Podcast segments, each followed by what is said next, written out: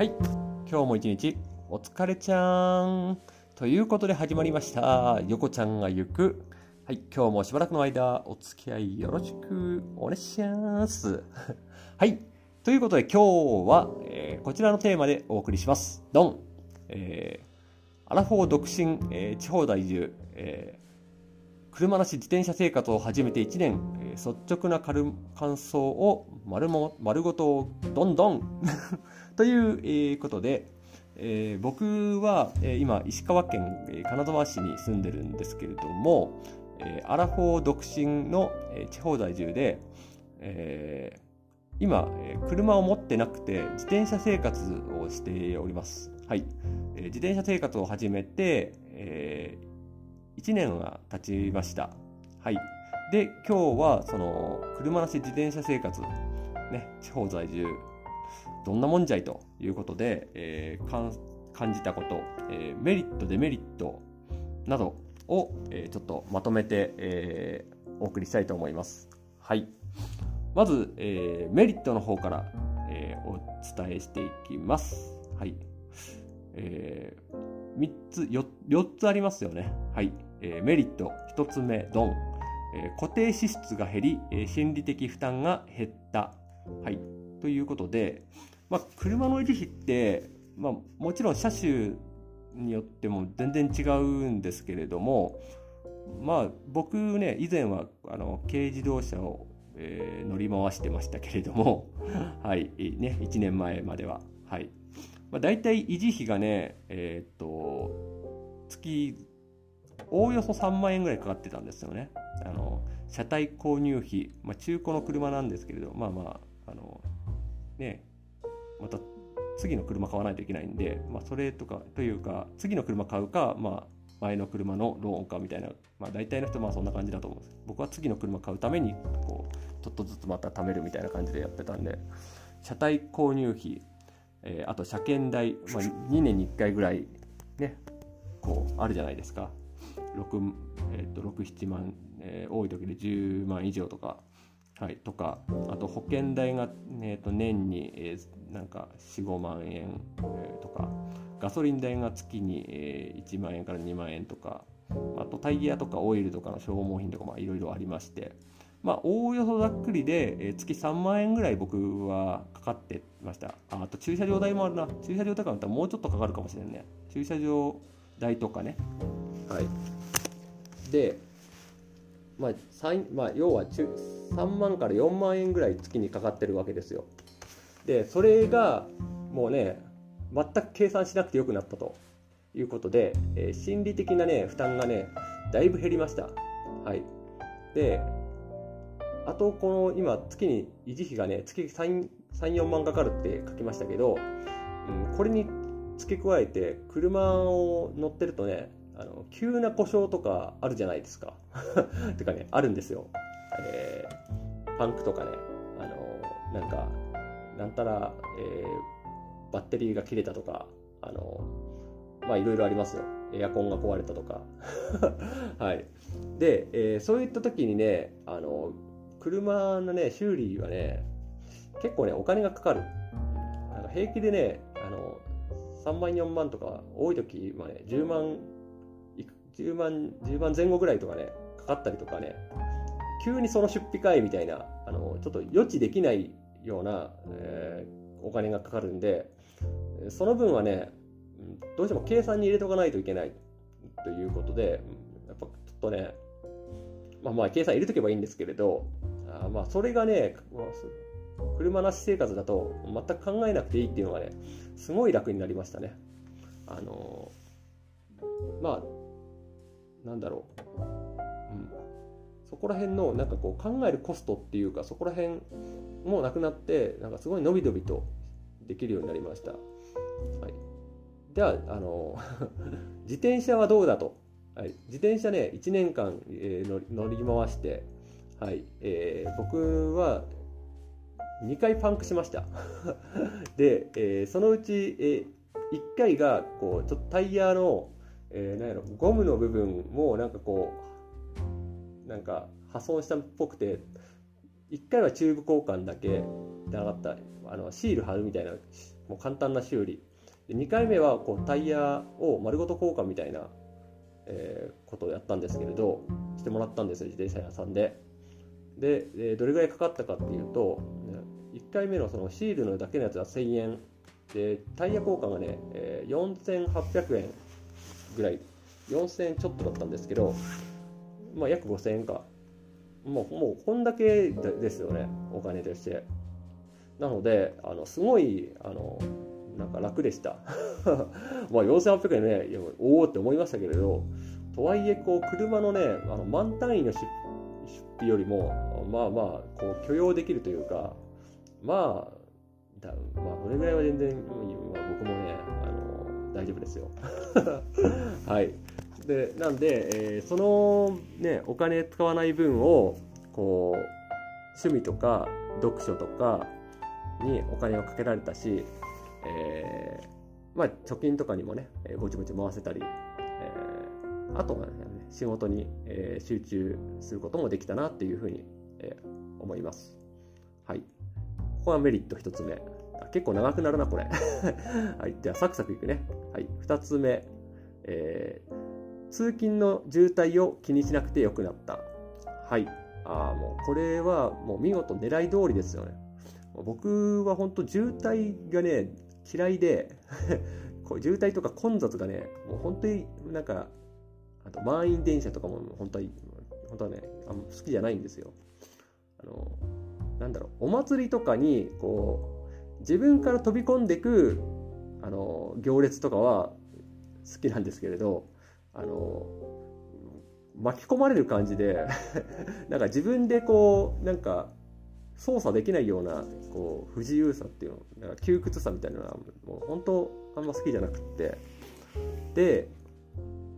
なんだろう。今までね車乗ってた頃去年とかね通勤時間が、ま、片道約25分ぐらい、往復でまあ50分ぐらいですよね、まあ、まあ、それがね本当ほぼ今徒歩12分のところに住んでるんで会社から、まあ、本当その分ね楽になりました。ま会社の近くに住めっていうわけで車のあるなし関係ないってそれまでなんですけどまあ車を手放して会社の近くに住むっていうのはもう一つの本当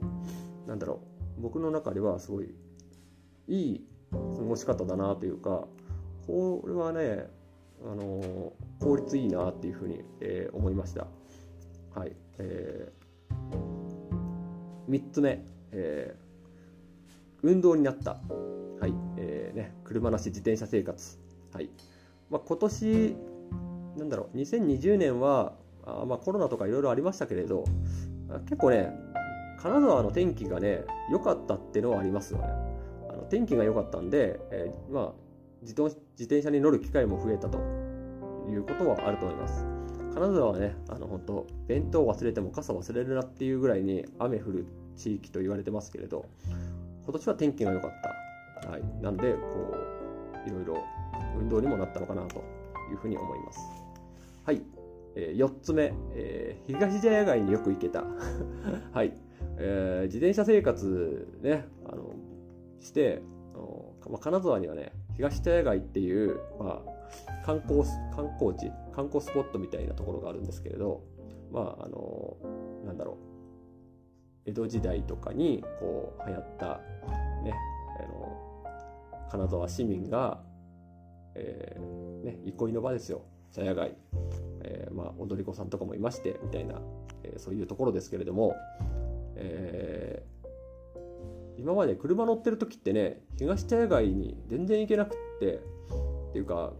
なんだろう、駐車場とか止めるの、あの、やっぱ観光スポットなんで、お金もかかるじゃないですか。なんで、こう、必要最低限しか行くことがなくて、で必要最低限って基本的にそんなにないんで なかなか行く機会なかったんですよね。だなんか自転車ね乗り始めてからこうひょひょいって感じでななんだろう東茶屋街を散策したりこうまあまああの風江町風町茶屋街っていうのはまあすぐ近くにあるんですけれどあのそこら辺ね浅野川周辺をこうなんだブラブラできたりとかあのそういうなんだろうふるさと再発見みたいな なんか今あの懐かしい番テレビ番組の名前出ましたけれどあのそういう感じで、行けたの東茶屋街に、えー、よく行けたっていうのはあの自分の金沢を、えー、なんだろう再びこう知るいい機会になったなというふうに、え、思います。はい。ではではでは、えー、4つ挙げたところで、えー、次、えー、車の足自転車生活のデメリットもね、挙げておきたいと思います。こちらも4つあります。はい。えー、まね、結構想像よりも時間オーバーしてきたんで、えー、ちゃちゃっといくね。はい。デメリットの1つ目、えー、機動力、行動力は、えー、正直落ちた。特に雨の日、風の日。ということで、あの、なんだろう。やっぱ車ね、気軽にどこでも行けるじゃないですか。あの、なんだろう。特に、えー、っと、バスとかがね、やっぱ時間待つじゃないですか。うんまあ、今、ネットとかでね、あのバスの時間帯見れますけれど、それでも、こう、今思いついて、おしまい行こうみたいな、ね、ことがなかなかできないというところは、やっぱりちょっと機動力的には、ちょっと落ちる部分はありました。あと、ね、雨の日とか風の日は、さすがにちょっとね、外に行くには、ちょっと、えーってなりました。はい。えー、2つ目、デメリット。女性を気軽にデートに誘いづらい。まあ、これに関してはね、えー、ちょっと僕の言い訳もありますけれども、ね、あの、まあ、今までがね、あの、どうしても車でこう、お迎えに行くとか、こう車でこう待ち合わせ場所に行くっていうパターンが多かったんで、こう、ちょっとデートとかに誘うっていうのが、こう、なんて言うんだろう。誘いづらい車がないとね。っていう面はあったのかなというふうに思います。まあまあ、これも慣れだと思うんで、まあ、片町とか、片町、あ、ごめんね。金沢の繁華街のことね。あの、いろんなところで待ち合わせしてっていう、まあ、パターンでいけなくもないのかなって思うんですけれど、まあ、今後の課題ですよね。ね車を持ってないことによって女性をデートに誘いづらいと。3つ目、まあこ、これもあれかな、不思議な目で見られることが多かった。あのまあ、あの職場とかあのいろんなところで車持ってないっていうと、え、なんで？とかっていろいろとよく聞かれるわけなんですけれども、うん、ちょっと不思議というか高高貴な目というかね、なんかそういうことに思うえー、時間帯が、えー、ありました。もう時間帯？うん。まあ、あの、これに関しては、まあね、怯えない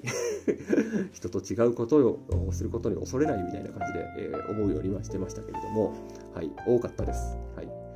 4つ目、えー、自転車がパンクした時の身動きの取れなさ。はい。えー、先ほど、パンク2回したって言いましたけれど、これがね、あの今後、あれなんですけれど、自転車屋がね、本当すぐそばにあればいいんですけれど、僕の住んでるところから自転車屋が微妙に遠いっていうのがまず一つ。で、あと、その自転車がパンクするタイミングが、えー、どっちもこう出先、まあ1回目が、えー、っと僕がよく行くスーパーの駐輪場で気づくみたいなパンクの仕方。で、もう一つが、えー、と僕が、えー、銭湯に行ったその銭湯の、え、駐輪場から帰る時にパンクみたいな。もうその銭湯の時はね体ポカポカしてるのにもうなんか夜 さあ帰るべみたいな感じで帰る時にパンクみたいな。肌寒いぞみたいな。あもうつい1ヶ月前だったんですけどね。あのそのタイミングかいみたいな。でなかなかねこうパンクした時こう車だとこう JAF とかこう呼ぶじゃないですか。こう保険屋さんの。あのなんかレッカー車みたいな。自転車がねなかなか難しいというか、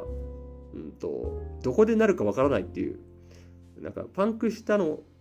なんかタイミングがすぐこうそばに駐なんか駐輪場があればいいんですけれど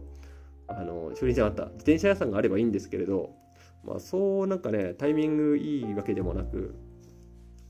だからパンクしてあの1回目のスーパーでパンクした時とかそれからね45キロぐらいあの自転車を引っ張って歩いて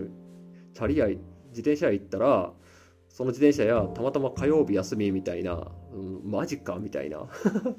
そんなこともありましたよ、まあその時はもうあの近くにまたなんか別のスーパーがあってすいません自転車どうしてもあのちょっと今日定休日っぽくってあの明日まで自転車ちょっと仮仮置きさせていただいてよろしいでしょうかみたいななんかそういうお願いをしたりとかですね。まあまあそんなこともありましたけれども。はい。かなり長くなった。はいはいはい。で、えー、まあそういうデメリットデメリットを話したところで、えー、まあね2年目以降、えー、どうすんのということですけれども。まあ一応この1年目のこのメリットデメリットを、えー、鑑みた上で、えー、僕に関しては今のとこメリットの方がデメリットよりも多いとか大きいと感じています。えー、まあ、特に言うとやっぱコスト面かな。コスト面と、うん、まあまあそこまでなんだろう今のとこ週末以外にあんま出かけるっていうタイミングはないんで、えー、まあそんそんなにたくさん車乗ることもないかなみたいなどうしても車 必要な時はもう結構ねレンタカー借りれるところがまあ近くにあるんで、うん、それでいいかなみたいな感じで、うん、今のところは、えー、車なし自転車生活を、えー、また続2年目以降も続けていこうと考えてます。はい。まあ、ただ、あまあ、ね、今後、えー、結婚や転職、引っ越しなど、えー、また人生の、えー、転機が来た段階では、うん、再度、えー、考えてみよう、えー、見なかん見直してみようとは思っております。はい。えー、まあね、あの、ともに結婚とかだとね、ねパートナーの方と、えー、ご相談しながら、えー、決め決められたらいいなと、えー、思ったりします。はい。まあ、まとめて言いますと、えー、車なし自転車自転車生活は、うん、個人的にはね、えー、結構、えー、悪くないと、えー、1年目の段階では、えー、思いました。まあ、かっこ、えー、職場が近い場合においてですよね。はい。えーまあ、僕みたいに本当、えー、車なしで自転車生活をむしろするために、えー、職場のあから徒歩1分ぐらいのところに引っ越したみたいな そういうパターンですよね。うん、まあ仮に転職してももしかしたらあのまた あの会社の近く引っ越そうかなみたいなぐらいな、えー、ことも、えー、考えたり、えー、します。はい。えー、何か、え、参考になることがあれば、え、幸いでございます。ならない場合は、まあまあ、あの、アラフォーの、え、お兄さんの 一人喋りに、え、お付き合いしていただいてということで、えー、感謝、感謝でございます はい、えー、では、えー、そういうことで、えー、今日も、えー、ここら辺で、えー、お開きとさせていただきます。えー、ではまた、えー、次回お会いしましょう。ラブドーン